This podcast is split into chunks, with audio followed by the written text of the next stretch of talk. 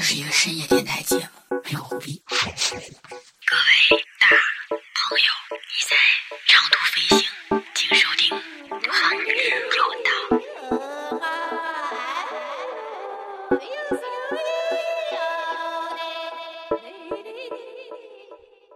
下载荔枝 FM 或网易云音乐，搜索马小电台，收听往期精彩内容。另外，如果你还没有加入马小电台微信粉丝群，那你亏大了。马哥后台留言，我们给你拉进去，别错过后边大波福利，并且获取马小永远也搜不到的那家淘宝店的入口。关于搜不到这事儿，别问我为什么。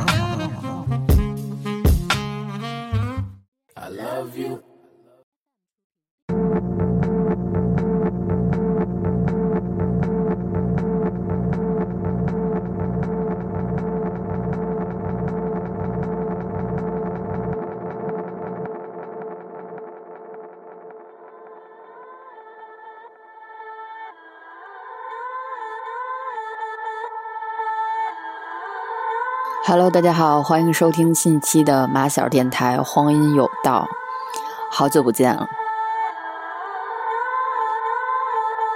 第一首歌呢是来自英国的电子音乐制作人 Daniel Avery，这是他的一首《Water Jump》。在这个愉快的下午，我们用一首电音开启我们的听觉神经。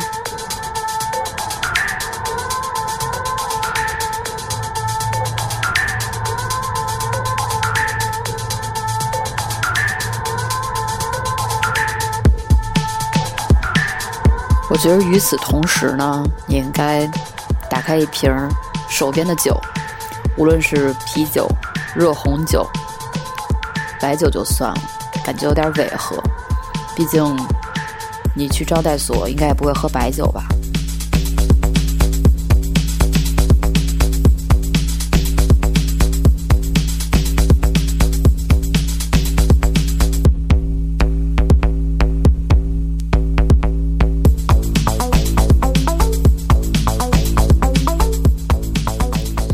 这种音乐呢，就特别适合在灯笼或者是招待的那些地儿去听，因为也没有那么多人去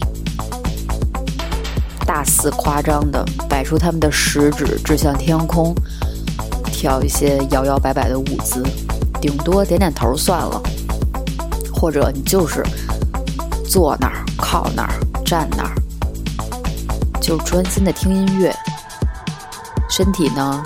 做出一些自然的动作反应，而不是很刻意的去跳舞。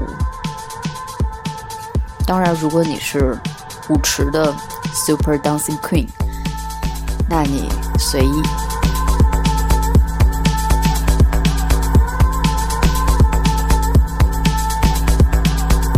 说几句和今天这个主题没什么关系的话啊。我刚才听着这音乐，我突然想起了一个眼神，就是有一次我坐沙发上，然后我哥们儿也坐沙发上，当时旁边也不是谁带来的女朋友还是谁，跟那儿狂跳，然后当时我们满脸懵逼，我说怎么了？为什么这首歌能跳成这样？然后当时他还回应我们的眼神，好像我们在赞许他一样，然后他跳得更起劲儿，就。嗯，不是一路人吧？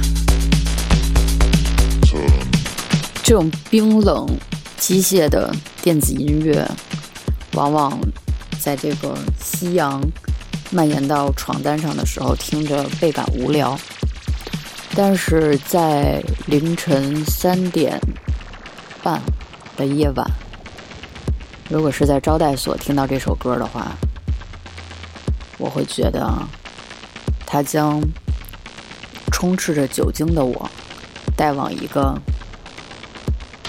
低频的世界里，会在脑子里浮想联翩，蔓延出各种事情的经过，亦或是说你在派对结束之后打车奔驰在环路上。也可能是司机开的有点快吧。这个时候，你仿佛进入了时空隧道，所有近期发生过的事儿，像一块压缩饼干一样，在你的脑子里如弹簧般收缩、伸展、收缩、伸展。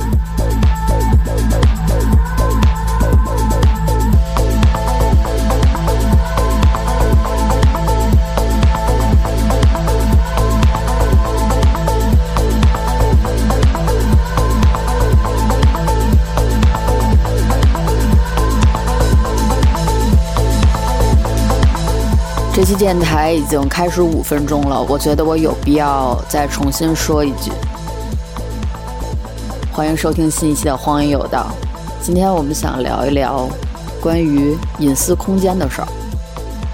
当然，我不是指的客观意义上的空间，而是说对于每个人来讲，都需要一块儿形式主义的小地方。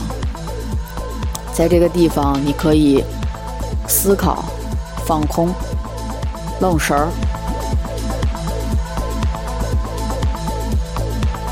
做点自己喜欢的事儿。我觉得这首歌不太适合我接下来要谈论的事情。我们换一首。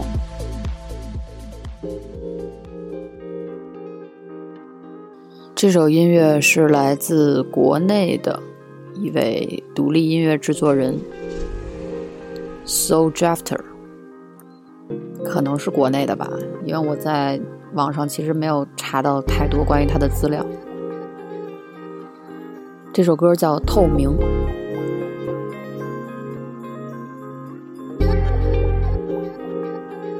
有点像坐着一艘透明的小玻璃帆船，没有桨。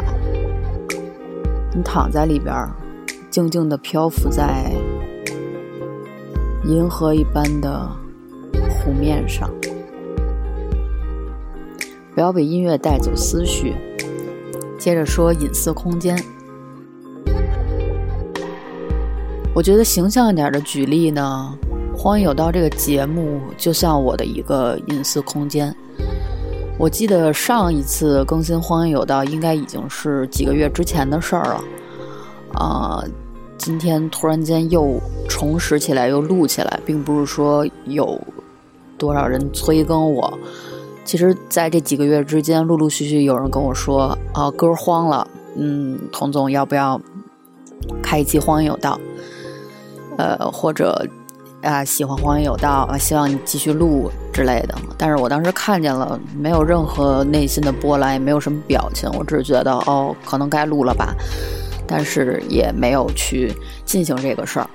直到从昨天开始，我回忆了一下自己几个月时间都在干嘛。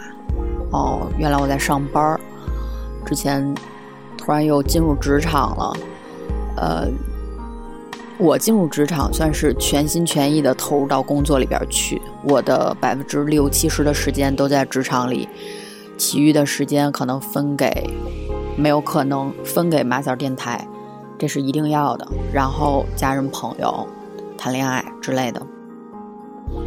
后来渐渐我这个工作有点懈怠了，嗯，工作可能占百分之四十到五十，剩下的时间分给其他那些。但我发现，在这百分之百的自我时间分配里，我好像丢失了关于我自己独立空间的一个沉浸方式。我发现我是真的好久没有录《荒野有道》了，也的确我很久没有沉浸在自己的空间里了。这件事儿让我觉得异常的可怕，所以在初雪的第二天。我打开了设备，开始自说自话。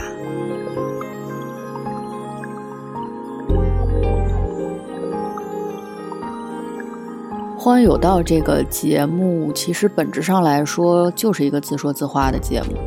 我没有做任何脚本，我每次只是想到一个主题，自己跟自己聊，想到哪儿说到哪儿。分享一些我喜欢的音乐，我喜欢听着这些音乐，沉入到不同的情境里面去。可能是在家床上戴着耳机，或者是漫步在不知名的街道上，亦或是从头到尾的去坐一辆公交车，我也不管它开到哪儿，我只是想沿途看一看风景。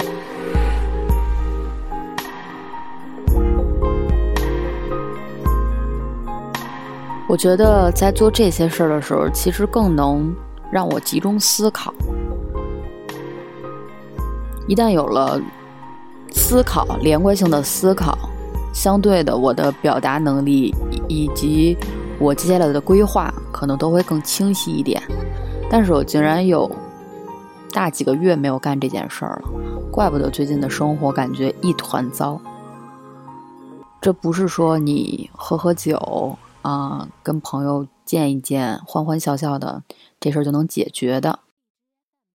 呃，下一首歌是，我不知道他的创作者是谁，是在一张专辑里听到的。Intangulate Light and Shadow 这首歌叫 Looking for Atlantis。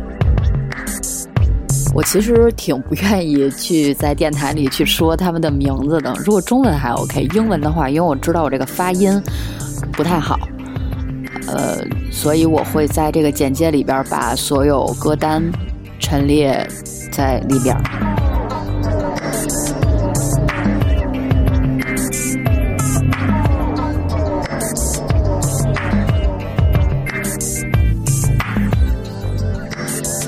这首歌感觉我不再躺在水面，我觉得我站起来了，在步行，应该是宽阔的高速公路上。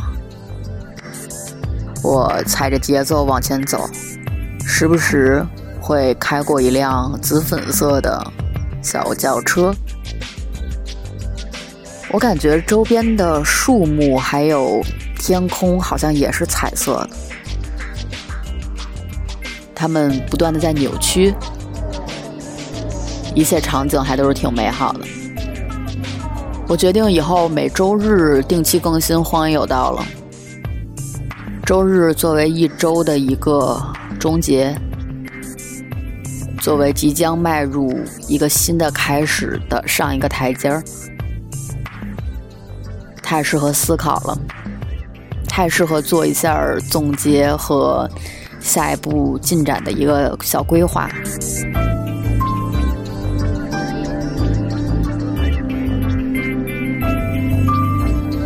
我觉得无论如何吧，你可能会因为突然间沉浸某一件事儿或某一个人，你会丢掉现有的一个规划。这个其实也是正常的。在这个时候，你会不断对自己说：“啊，人生在世，人生苦短，我要 follow my heart。”但是，直到你对这件事或这个人不感兴趣了，亦或是对方对你不感兴趣了，终止了你的热情，那么突然一瞬间会觉得十分沮丧。我这么长时间来对这件事付出的精力和努力，难道你看不到？还是说这个是无意义的，会进行到一个自我怀疑的状态？其实我觉得还好，有的时候可能说你在离开一段事儿的时候，其实跟分手感觉差不多。嗯，我觉得我这一段的结束有可能是，就像两个人在一块儿已经耗的没意思了。我想走，你不让我走，那好吧，那我只能暂时留下。但是这并不会。减少我对于这件事的失望，我只是被冻在这儿了，就像大富翁里边有一个道具卡，就是你冻在原地了。突然有一天，你给我一个特赦令，我可以走的时候，哦天呐，整个天空都变成彩色的。当然，我说这件事儿，我只是举了一个事儿啊。只是一件事儿，我之前一直在做，然后我现在离开那件事儿了，并不是说我跟人家分手了啊，嗯，没有说的那么隐晦的意思，只是说这件事儿对于我而言比较重要，对于你们来说不重要，所以我就不想具体的描述它是一件什么事儿。在结束这件事儿之后，我想想，我先是进入彩色世界，特别开心。呃，开心了不过三天的时间吧，我突然间觉得，啊，可能这三天的躁动和快乐消耗的我精力太多了。在第四天的时候，我喝了两杯咖啡之后，我就开始头昏脑胀，干什么都提不起兴趣。明明有一堆书等着我去看，但是我没有没有这个精力去看它。睡觉吧又睡不着，发誓不再熬夜，但还是三点半入睡，就其实挺不好的。新的一首歌进入了，The Season Clan，不知道怎么读，也不知道是哪张专辑。也不知道创作者是谁。Anyway，不管他，接着说我刚才没说完的事儿。直到今天下午的时候，我找出了我的美术工具箱。这事儿说来可笑，我不是一个学美术的人，我是一个学广告的人。但是因为我跟名词上的那个大学学广告的人要八面玲珑，什么都得学点儿，所以我们当时也学。有学过素描，有去写生，有做过雕塑，还做过创作品、艺术品。今天在我喝完最后一口牛奶的时候，我看着那个牛奶的玻璃瓶子，我想都没想，我就直接把它洗涮干净，然后把它的外表清理干净，剩下一个。裸体的玻璃瓶子在那儿，我觉得我要给它添上点什么，所以我拿出了我的工具箱。但是丙烯什么的已经在之前一次装修的时候都清理掉了，因为早干透了。还有一盒水彩、水粉的东西，也有一些干了。我把我没干的那些呢，进行肆意的混合涂色，给那个玻璃瓶子上好色了。它最终呈现的状态，说实在的，我不是特别满意，因为在我心里没有一个预设它是什么样的。但是，它还是没有达到我的审美。但毕竟是我很久很久没有在搞这些七的八的之后，第一次肆意创作，所以我还是把它留了下来，签上我的名字，插上了干枯的玫瑰花，现在摆在了我的床头。像这样的牛奶瓶子呢，还有一箱没喝完。所以在接下来的时间里呢，有事儿干了。我感觉能出一组创作品。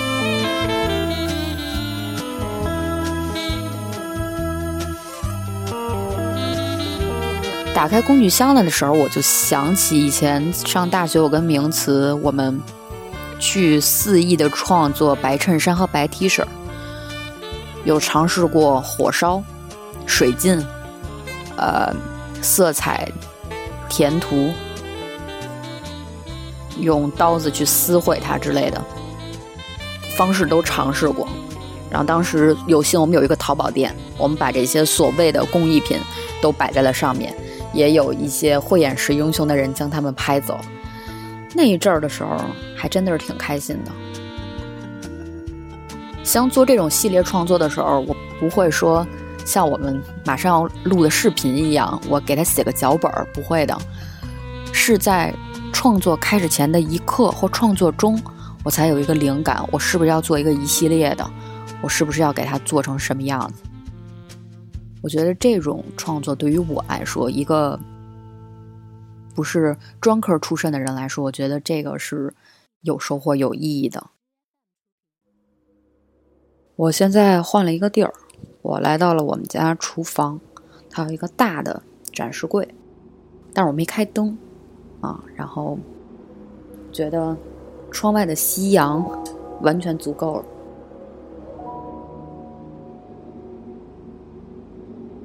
我突然想到，如果是第一次听到这个“荒有道”的人，可能会觉得很奇怪。我大概标题会取聊聊关于隐私空间的问题。我不知道看见这个标题的人是抱着一个什么心态点进来的，但是当点进来之后，你可能会听到一些碎碎念，一个迷茫女生的碎碎念。说这聊些什么呢？嗯，但我觉得没什么可解释的。喜欢听这个节目的人呢，你可以继续听下去；不喜欢听的人，你可以去听别人，我也无所谓。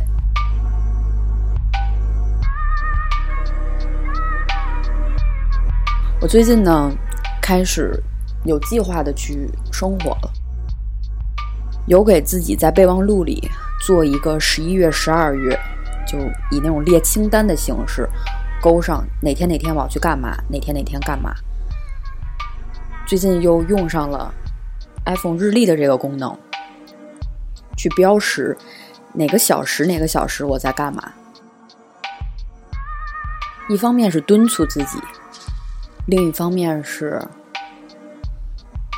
呃，我怕我忘一些事儿，有一些杂七杂八的东西。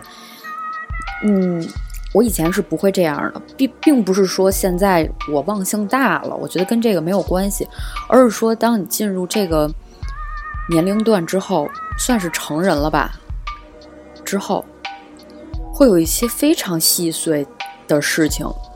与你周围生活有关相关的事情找到你。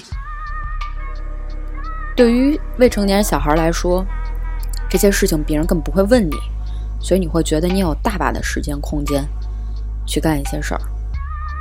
但是对于我们来说，我的生活时间被各种各样的事情占满，即使我列出了这些清单，可能还会有层出不穷的事过来。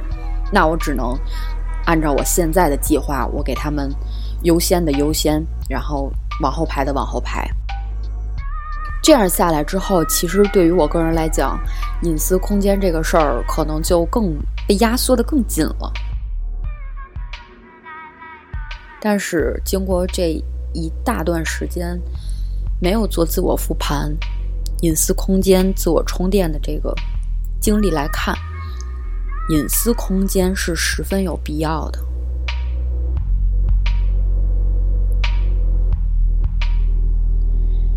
我觉得下面我可以去聊一聊，情侣之间是不是需要隐私空间？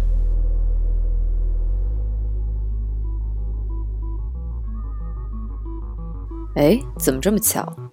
刚要聊情侣之间的事儿，为什么就出来了这首《Playboys》？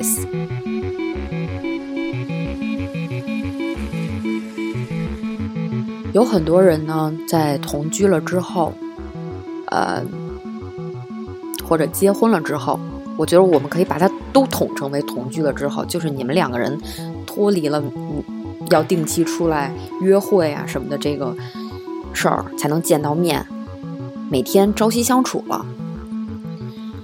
有一些情侣会选择说，呃，我新弄的房子里一定要有一个书房。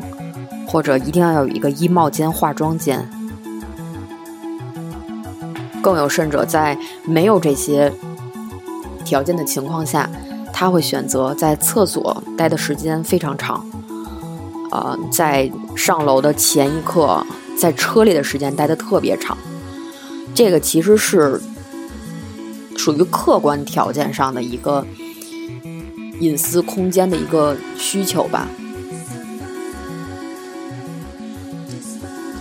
我今天想讨论的是，我觉得两个人在一块儿，不仅仅是这些，而是在心理心灵密度上，是否也需要一个私密空间？一个人的过去，是造就他现在这个人的一个必要条件。那么，有很多人。在跟这个人谈恋爱之后，你想要清除他的过去，或者嫌弃他的过去，这点是不可能的。那你不是要把他这个人的精神割裂开吗？我记得之前在录电台的时候，名词说过一句话，他害怕他的另一半把自己展现的太彻底、太干净。他希望他有一点自己的秘密，当然，他的理由是这样的话，他不会觉得非常累，这个人整个 focus 在他身上，他就崩溃了，受不了了。当时我也非常赞同他这个观点，因为我之前有一任男朋友，的确是因为他太 focus 我了，嗯，结果就对吧，我就太紧了，我受不了了。而且有的时候我发现，如果说他有一点自己的小秘密，或他有一点自己的心灵上的私密空间的话，这样即使你们在有摩擦的时候，他也能有一个地方去排遣、去倾诉，这样反而可能是对你们这段关系更有利的。那么，再从另一个层面来讲，如果说这两个人是有各自的私密空间的，那么会不会对于另一方，你的吸引力会更强一点呢？我们为什么会喜欢那些网红明星，呃，崇拜一些人？只不过他们在展现出来想让我们看见的那些东西，我们认为它是神秘的，它有一些东西是没展现出来的，不断的给我们惊喜。如果说你真的赤裸裸的了解他的全部的全部，你还会那么喜欢他吗？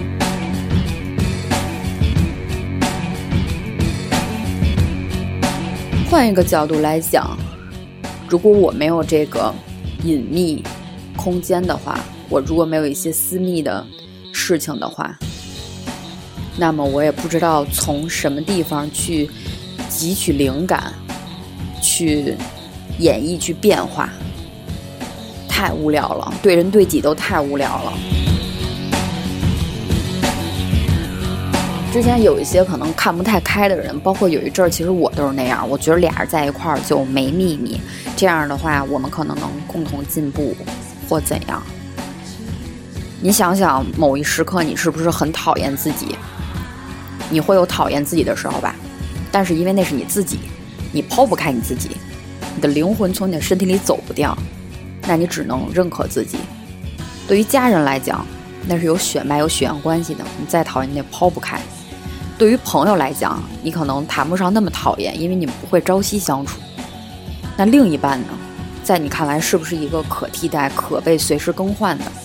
那如果你讨厌他了，怎么办呢？就换掉吗？但是起初是你让人家跟你坦诚相见的呀。无论如何，我觉得这都不是利于两性关系的一个好的决策。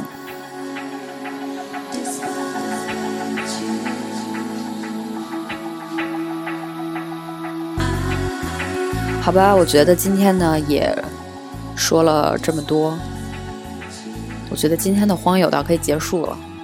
突然间，我给自己说的有点急，有点生气，有一种恼羞成怒之感，不知为何。仿佛是在面对几年前那个，或几个月之前那个想跟对方坦诚相见的那个自己。好，现在不想聊，拜拜。